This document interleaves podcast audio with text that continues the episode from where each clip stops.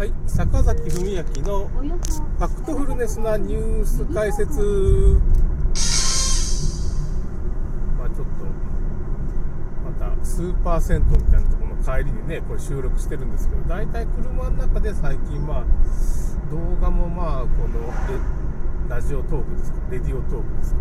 みたいなのをまあ収録することが多いんでね、まあ、いろいろ変なな、ナビの音声が入ったりね、ちょっと変なことになってるんですけど、まあ、今日はですね、まあちょっと、まあ、ちょっとたまには楽しい話って言って、ドラマの話みたいなね、ドラマとか、最近どうですかみたいな、まあ、動画とかの話しましょうかね、ちょっと。まもなく右方向です。えーとね、今日はあれですね、まあ、韓流時代劇、スベックヒャンみたいな。まあこれまあ、テレビで始まったっていうかね、大体僕、あのサンテレビっていうね、まあ、あの神戸の方のテレビがですね、岡山県でもまあ映ってるんですよね。それでまあ、そこがまあ、朝昼晩、11時、13時、15時とか、まあ、まあ、年、1日に3回ぐらい、まあ、韓流時代劇みたいなんとかね、あの下流っていうか、まあ、中国の時代劇とかやってるんですよ。それでまあそれを見て、あ、なんかこれ面白いなって思ったら動画サイトでこうババッと見て、またまあその、それがまた面白かったら、その、またテレビで一一日ずつね、まあ、丁寧に見てみたいなことをしたりするんですけどね、テレビで録画してるからね。それで、まあ、帝王の娘大抵の娘方だったかもしれませんけどね帝王の娘スベクヒャンって言ってまあスベクヒャンって言ったらまあそういう花の名前なんですけどねあのクダラっていうまあ昔の韓国の国があるんですけどねのを守るまあ花って言われてるんですけどねそのだからスベクヒャンをっていうのは、まあ、その帝王の娘で、まあ、その百済と国を守るための、まあ、そういう娘の、まあ、人の名前なんですけど、まあ、例によって例のごとく、まあ、あのその皇帝っていうかね、まあ、その王様の、まあまあ、愛人みたいな人が、まあ、お母さんで、まあ、それがなんかいろんなことをがあって、まあ、いろんな問題があってて、謀反とかに巻き込まれて、まあ、事件に巻き込まれて、大体まあ主人公のお母さんが、まあ、その隠し子みたいなのを連れて、まあ、逃げるみたいな話ですかね。だから、百済なんですけど、まあ、近くにみ、み、みまなっていうかね、まあ、か、からっていう、まあ、あの国があったりねそこに百済の上はまあまあ高句麗っていうような国があったりするんですけどね、まあ、新羅っていうのもまた出てきたりするんですけどまあそれでまあ三罠とか唐っていうのはまあかや唐っていうとこなんですけどそこはまあどっちかって言ったらまあ、日本と結構関係あるっていうかね、日本の、まあ、に住んでた、まあ、和人っていうのがいっぱいこう、住んでた地域だから、前方後円墳が出たりするんですよね。韓国の南側っていうとかね、その地域は。百済っていうのも、まあ、国が滅亡して日本に結構、百済人が渡ってきて、まあ、その、岡山にあるね、木之城っていう、まあ、そういう、まあ、土と石でできたそういう山城があるんですけど、まあ、そこなんか作ったのも百済人だって言われてるんですけど、まあ、その百済の歴史っていうのは、まあ、結構日本の天皇家だとか、まあ、いろいろ日本の、まあ、大和朝廷とかなり密接に関わってるって、今日本人になってるんですよね、この百済人っていうのは。で、カラーも、まあ、鉄とか作ってるから、まあ、これ岡山県なんかに渡ってきて、鉄とか作った職人とかになってるんでしょうね、なんか。でまあそのスベクヒャンっていうまあ百済を守る娘がまあ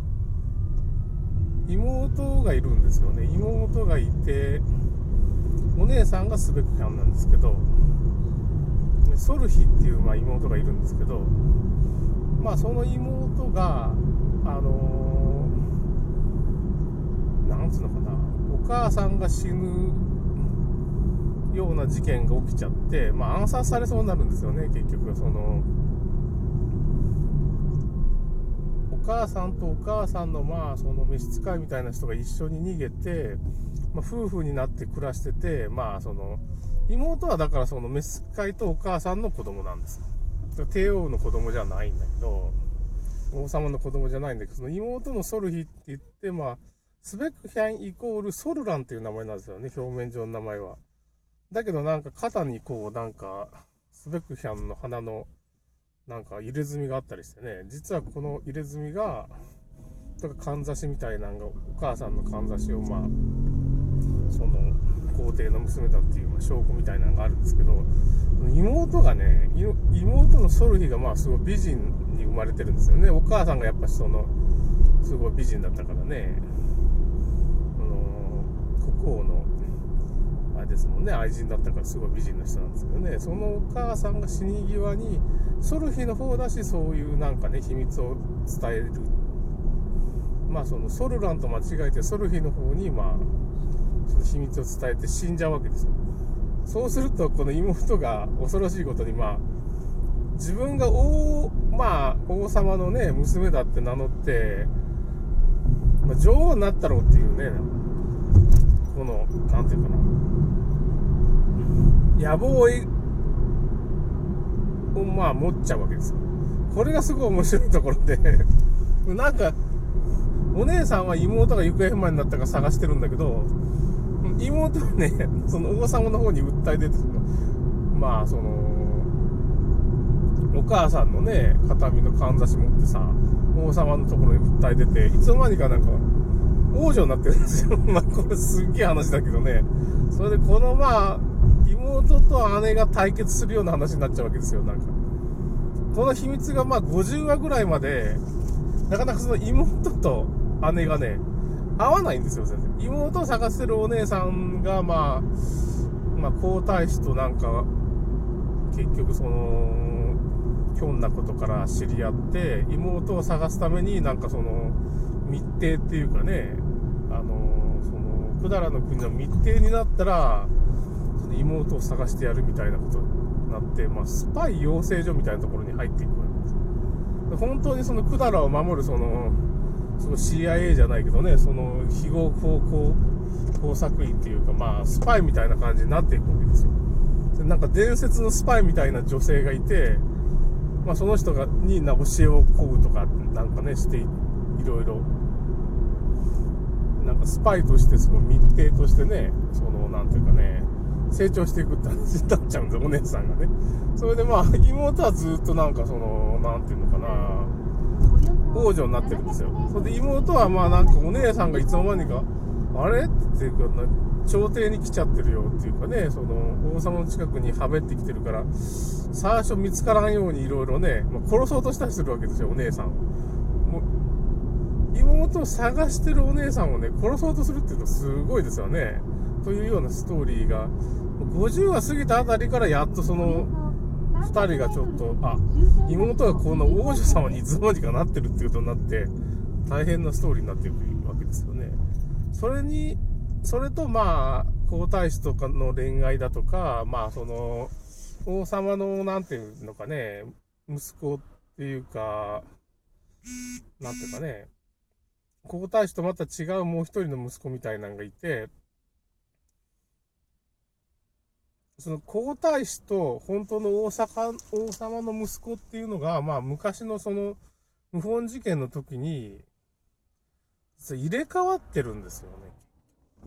だから皇太子は王様の息子じゃないんですよ。その謀反事謀反でまあ死んだ人の子供かなんかと入れ替わってて、その何かすごい王様がすごいなんかその冷たくしてる皇太子じゃなんとかこうっていう人がいるんですけどそのもう一人の王族が実は王様の本当の息子なんです。で結局皇太子とまあ要するにスベクヒャンがまあ恋仲になったりとかいろいろあったりするんですけどでで王女とまあそのもう一人のそのなんつうのかねなんとかこうって王族がくっつくみたいな敵同士味方同士でくっつくような話になっていって恋愛ものがねあこれねネタバレでした。ネタバレでしたいう風になってもうややこしいわけです。本当はその禁断の恋要するに皇太子とスベクファンはあの実は赤の他人なんだけど表面上はなんか禁断のもうあ兄と妹みたいになっちゃうんですけど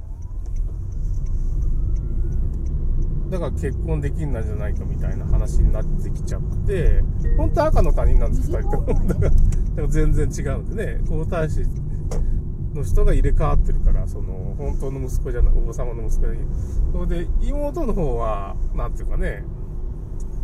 まあ王様は妹が王女だと思い込んでるから王女とまあその本当の自分の息子が結婚したら近親相関になるんじゃないかみたいな王様が気をもむんだけど実はこれも赤の他人なんですよ。入れ替わってるからこの入れ替わりが2つになってるっていうのはすごい面白い話なんですけどね。今ちょっとあれ100何話まであるんですけどね。まあ今ちょっと面白いなと思って見ています。ということで今日はちょっとまあ韓流時代劇の話でした。なかなか面白い話。ちょっとネタバレしちゃいましたけどね。それではまた。